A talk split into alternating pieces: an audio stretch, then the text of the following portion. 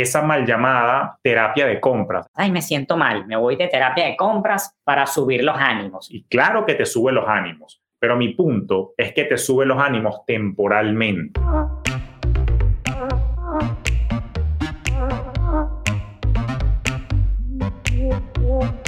Acércate a las finanzas de manera simple y consciente para que tomes el control y disfrutes tu vida con intencionalidad. Soy Julio Cañas y esto es Despierta tus finanzas podcast. Un espacio con reflexiones, conceptos y tendencias para impulsar tu bienestar financiero en tus propios términos.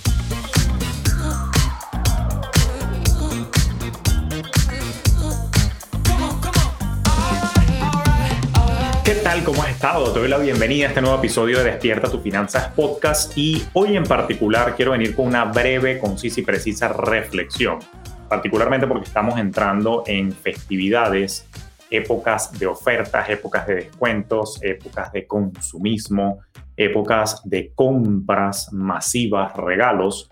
Y si bien es cierto que este tema pareciera encajar solamente en esta época del año, no es menos cierto que creo que lo que te quiero compartir a continuación puede ser una reflexión que debería acompañarte a lo largo de todo el calendario, sin importar si estamos o no en esas fechas específicas. Pero bueno, la fecha de grabación de este episodio nos estamos acercando al Día de Acción de Gracias, al Black Friday o Viernes Negro, Cyber Monday. Seguidamente nos acompañan las festividades navideñas y por supuesto que estamos en medio de una sociedad de consumo que de alguna manera incentiva pues la compra y por supuesto, en algunos casos, como economista debo reconocer, a veces siento que hemos sido impregnados con la idea de que el consumo, la compra, el gasto es lo que incentiva y lo que mueve la economía. Yo particularmente lo vivo muy de primera mano porque vivo en los Estados Unidos, donde no aguantan dos pedidas para empezar a poner ofertas y acomodar las vitrinas y la cosa más bien a veces me da como ansiedad salir a la calle por eso. Ahora, la invitación que te he hecho en episodios anteriores es particularmente apostar a la intencionalidad, ¿no? Cosa que creo que ya hablamos.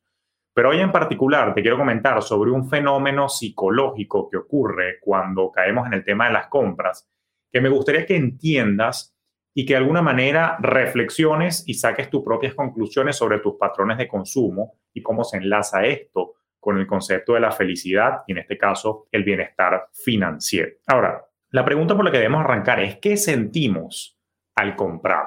Mira, en líneas generales a mí me parece que cuando uno sale de compra, uno se siente chévere, ¿no? O sea, vamos a hablar claro, es como sabroso andar por un centro comercial con unas bolsas, porque uno siente cierta sensación, o bueno, al menos hablo por mí, no joda, yo puedo, yo puedo comprar esto, yo pude, tengo la capacidad.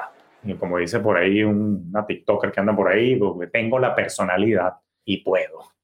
Entonces, al final del día, sí, o sea, comprar, sí pudiéramos decir que manifiesta un grado de felicidad superior cuando estás en esos procesos, cuando estás en esos menesteres, en un centro comercial, en un mall, en una feria, en un bazar, comprando cositas para ti, ¿no? O sea, sí está demostrado incluso neurocientíficamente que sí hay un incremento puntual de la felicidad. Pero ese incremento puntual de la felicidad está enmarcado dentro del fenómeno que te quiero comentar, que se llama la adaptación hedónica. ¿Ok? Adaptación hedónica. En inglés le llaman hedonic adaptation o hedonic treadmill. Le llaman algo así como la caminadora o trotadora hedónica. Ahora, profe, ¿qué es la adaptación hedónica? Ven que te explico. Mira, la adaptación hedónica básicamente es un concepto o una idea que explica que el nivel de felicidad que tú y yo como individuos podemos sentir después de ciertos eventos que ocurren en nuestra vida, que pueden ser eventos positivos, por cierto, eventos negativos, pues esa felicidad adicional que yo siento con ese evento, que en este caso es la compra, después de un tiempo retrocede, baja al nivel previo a el evento. ¿Cómo es la vaina? Bueno, que cuando usted compra, tú vas a sentir una felicidad adicional porque estás comprando, te sientes que tienes poder, te sientes con bastante alegría, pero al cabo de unos días probablemente vuelves al nivel de felicidad o bienestar previo a la compra, es decir, que se disipa, se desvanece. La felicidad adicional que te reporta la compra es efímera. Ahora, hay personas que cuando buscan comprar, y no digo que sea tu caso particular, pero hay personas que cuando buscan comprar, en verdad lo que están tratando de hacer en muchas ocasiones es llenar vacíos emocionales. Y de ahí es donde deriva, por cierto, esa mal llamada terapia de compras. Ay, me siento mal, me voy de terapia de compras para subir los ánimos. Y claro que te sube los ánimos, pero mi punto es que te sube los ánimos temporalmente. Es decir, los niveles de felicidad no son superiores y sostenibles después de una compra. Entonces, lo que te quiero decir con esto, y gracias al concepto de adaptación hedónica, es que si tú aplicas terapias de compras o compras en exceso durante las festividades, esa felicidad se va a disipar, se va a evaporar y al final del día es posible que surja el remordimiento después de la compra, lo que llaman en inglés el buyer's remorse, remordimiento después de la compra, y un arrepentimiento general porque gastaste un dinero en unas cosas que tú crees que te iban a dar felicidad,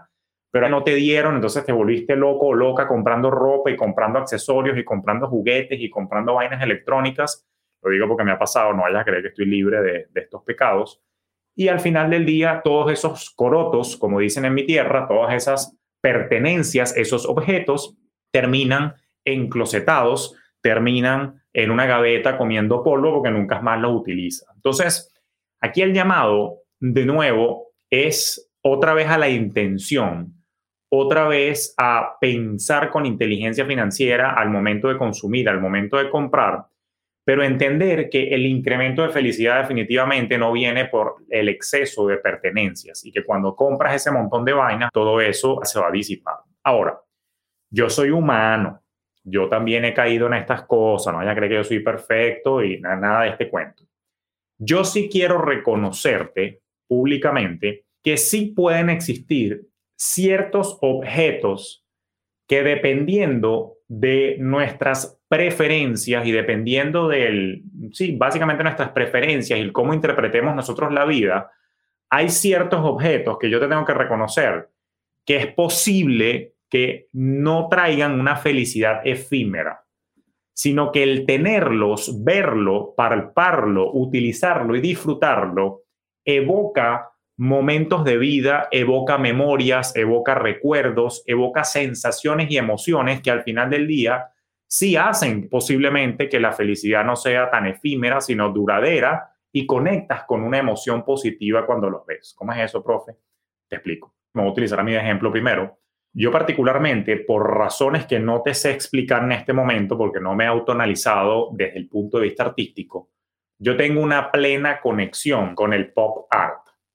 Yo en mi casa tengo muchas piezas de arte pop. ¿Por qué? Porque conecto con lo colorido, por alguna razón conecto con el trabajo de Andy Warhol, que por cierto que decía que tener un negocio es un arte, pero ganar dinero es el mejor de los artes. Está Lipstein también por allí y por supuesto está Eduardo Edo Ilustrado, que es un artista venezolano. De él no tengo piezas todavía, pero bueno, en algún momento lo tendré. Pero lo cierto es que me atrae mucho estas piezas pop art y de alguna manera sus diseños, sus colores, a mí, por alguna razón, sí me reportan felicidad. Me he vuelto un moderado coleccionista de piezas de arte pop. Entonces, bueno, tengo que si esas latas famosas a la Warhol que dicen Campbell Soup, que si otros artículos que son de pop art, que si me estás viendo, naturalmente estás viendo que estoy rodeado de una manzana del pecado. En este caso me acompaña una pieza de Romero Brito y aquí un letrerito que dice Love de Robert Indiana, una réplica. Y así, bueno, de verdad que mi casa tiene unos elementos y unas esquinas de color. Y a mí de verdad, o sea, genuinamente te digo con responsabilidad, cuando yo veo esas piezas me da felicidad, me da alegría, me eleva el espíritu. Y por eso es que yo sí me permito, siempre que sea financieramente responsable, comprarme un par de piezas de pop art al año para tenerla en mi casa también. Por supuesto, también me gusta el arte cinético, cosas y piezas así geométricas, pero particularmente tengo una conexión con el arte. Ahora, es cómico que diga esto, y esto puede ser cuchillo para mi garganta o una soga para mi cuello. Pero el autoexplorarme y entenderme con mis piezas de arte me llevó a entender a mi esposa. Es cómico porque este cuento creo que es chiste malo, ya lo he echado en otros episodios, pero bueno, si estás recientemente sumándote a mi comunidad, te lo comento. A mi esposa le gustan las carteras y no cualquier cartera. le gustan las carteras de marca, ¿no? Particularmente Carolina Herrera, Luis Vuitton, Celine, Chanel, este tipo de cosas, ¿no? Y yo nunca entendí, yo decía, pero es una pieza de cartera, lo que lleva es un monedero adentro, un poco de vainas desordenadas que solamente ustedes, las mujeres, saben qué carajo es lo que hay adentro. Y una cartera es una cartera, o sea, nosotros los hombres somos un poco más sencillos desde el punto de vista funcional de para qué necesitamos una billetera, pero una cartera con todo ese enredo, bueno, yo no entendía para qué. Por supuesto, a medida que me fui adentrando en las explicaciones psicológicas y por supuesto las necesidades que no son nada más fisiológicas, sino también psicológicas, Abraham Maslow hace que tú conectes de repente con ciertos ítems que te permiten generar una suerte de autoidentidad y entonces ahí puede haber la conexión probablemente con esos objetos. Y así como yo me identifico con las piezas de arte pop art, pues en mi caso mi esposa conecta con las carteras. Ahora, ¿qué estoy tratando de decir con esto? Que está bien, si pueden haber piezas, si pueden haber objetos, si pueden haber cosas que te evocan una sensación no efímera, sino duradera y sostenible, que te evocan buenos recuerdos, de repente una pieza, un cuadro, algo que te recuerda a tus padres o a tus viajes en la infancia o algo bonito de tu niñez, etcétera, etcétera, o algo que simplemente te alegra, te hace sentir mejor, te hace sentir alguna suerte de felicidad o te sube los ánimos cuando lo tienes contigo, como una pieza, por ejemplo, un accesorio, que lo veo más que todo en el caso de las mujeres, los hombres también, pero lo veo más que todo en el caso de las mujeres. Entonces, bueno, ok, eso es comprensible, pero el llamado en todo caso es a recordar que comprar esas piezas, comprar esos objetos, tener esas posesiones o pertenencias al final del día, puede que esté bien en el entendido que no esté sacrificando otro tipo de necesidades, particularmente las necesidades básicas como techo, como protección, como alimentación, ¿ok? Tanto el presente y tu futuro. ¿Qué quieres decir con eso, Julio? Bueno, coño, que tú no vas a salir a comprarte una cartera Celine, ¿ok? De 4.500 dólares, si cuando compres la cartera no vas a tener para pagar la renta del mes que viene. O tú no vas a salir a comprarte una cartera de, vamos a ponerla más barata, una Coach o una Tory Burch. Ah, me sé las, estás viendo, ¿no? Que me sé las marcas. Una Tory Burch, por ejemplo, de 550 dólares cuando, coño, no le has metido a tu plan de retiro 500 dólares este mes. coño, bueno, o sea, no has invertido en tu futuro y te vas a ir a buscar el dinero y a meterlo en una cartera. Ahora, si ya tienes tu seguro, si tienes tu fondo de emergencia o colchón de tranquilidad, como le llamamos nosotros, si ya aportaste a tus planes de retiro y todavía te sobra dinero para darte esos gustos, dale play. Pero el tema es que no sacrifiques ni hipoteques, como nos gusta decir en fin, no hipoteques tu futuro a expensas del placer neto del presente. Tampoco quiero que vivas el presente totalmente sacrificado, porque yo entiendo que tiene que haber un balance, porque la vida es verdad, es una sola, pero tienes que balancear y no vivir a punta de pampa hoy y hambre para mañana, que es lo que trae, en mi opinión, el consumo excesivo. Y más en el entendido que el consumo excesivo se arropa de la adaptación hedónica, donde no necesariamente todo lo que compras te trae felicidad que sea duradera. Entonces, al estilo Maricondo, sabes que cuando Maricondo, si no la has visto, ves su serie en Netflix, que cuando ella agarra un corotico en la casa, ella dice, agárralo y di si eso te da felicidad, te da alegría, ¿no? Y si la respuesta es sí, permaneces con ese objeto. Si la respuesta es no, simplemente lo desechas, lo donas, lo botas, tú verás qué haces. Bueno, antes de comprar una cosa, chévere que digas, ¿será que esto me da felicidad y alegría que va a durar más allá de la próxima semana? Puede que la respuesta sea sí, pero la segunda pregunta que tienes que hacerte, ¿es responsable o financieramente responsable hacer esta compra en este momento? He cubierto mis otras necesidades, me he pagado a mí primero protegiendo e invirtiendo en mi futuro.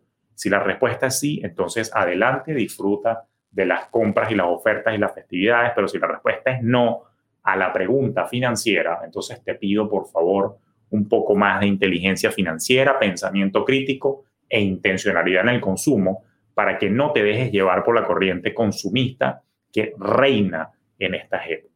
Así que nuevamente, mi invitación, en todo caso, es a entender que de alguna manera, y eso no lo digo yo nada más, lo dicen incluso personas súper acaudaladas y pensadores del siglo XXI, que al final del día no necesariamente las pertenencias es lo que nos lleva a tener mayor felicidad. Y créeme que lo he visto como asesor, he conocido familias multimillonarias con todos los juguetes y todos los hierros y al final del día también acaban en infelicidad porque los vacíos emocionales no los llenaron esos juguetes y esas pertenencias. Pero lo que sí es cierto es que si apostamos también a tener más bien una vida que se enfoque más en experiencias y vivencias que en las pertenencias, entonces muy probablemente vamos a poder conseguir bienestar y felicidad que sea sostenible en el tiempo, en el entendido, que estoy disfrutando dichas experiencias y dichas vivencias en el día a día, que no necesariamente tienen que ser vivencias y experiencias de alto costo, de alto valor, tan sencillo como caminar por la playa. Yo que ahora tengo una, una rutina cuando llevo a mi hijo al colegio, me paro 20 minutos en la playa frente a su colegio a meditar y a pensar y a respirar. Eso no me cuesta más que el tiempo que me toma de la casa al colegio. No, no tengo que invertir nada, ni siquiera pago parking porque no hace falta porque estoy ahí 15 minutos, 10 minutos nada más. Entonces hay vivencias en el día a día que calibran tu felicidad, elevan tu felicidad, elevan tu bienestar y no necesariamente están costando mucho dinero ni te llevan a derrochar el presupuesto, que es la invitación universal que estamos viviendo en muchas sociedades de consumo actualmente, dado las características que tiene la economía. Así que bueno, con esto cierro porque simplemente el llamado es a la reflexión. Quería comentarte esto muy brevemente para darte un poco más de alimento para el pensamiento. Así que por lo pronto nos escuchamos en un próximo episodio de Despierta tu Finanzas Podcast, donde seguiremos hablando de finanzas para que puedas construir tu bienestar en tus propios términos.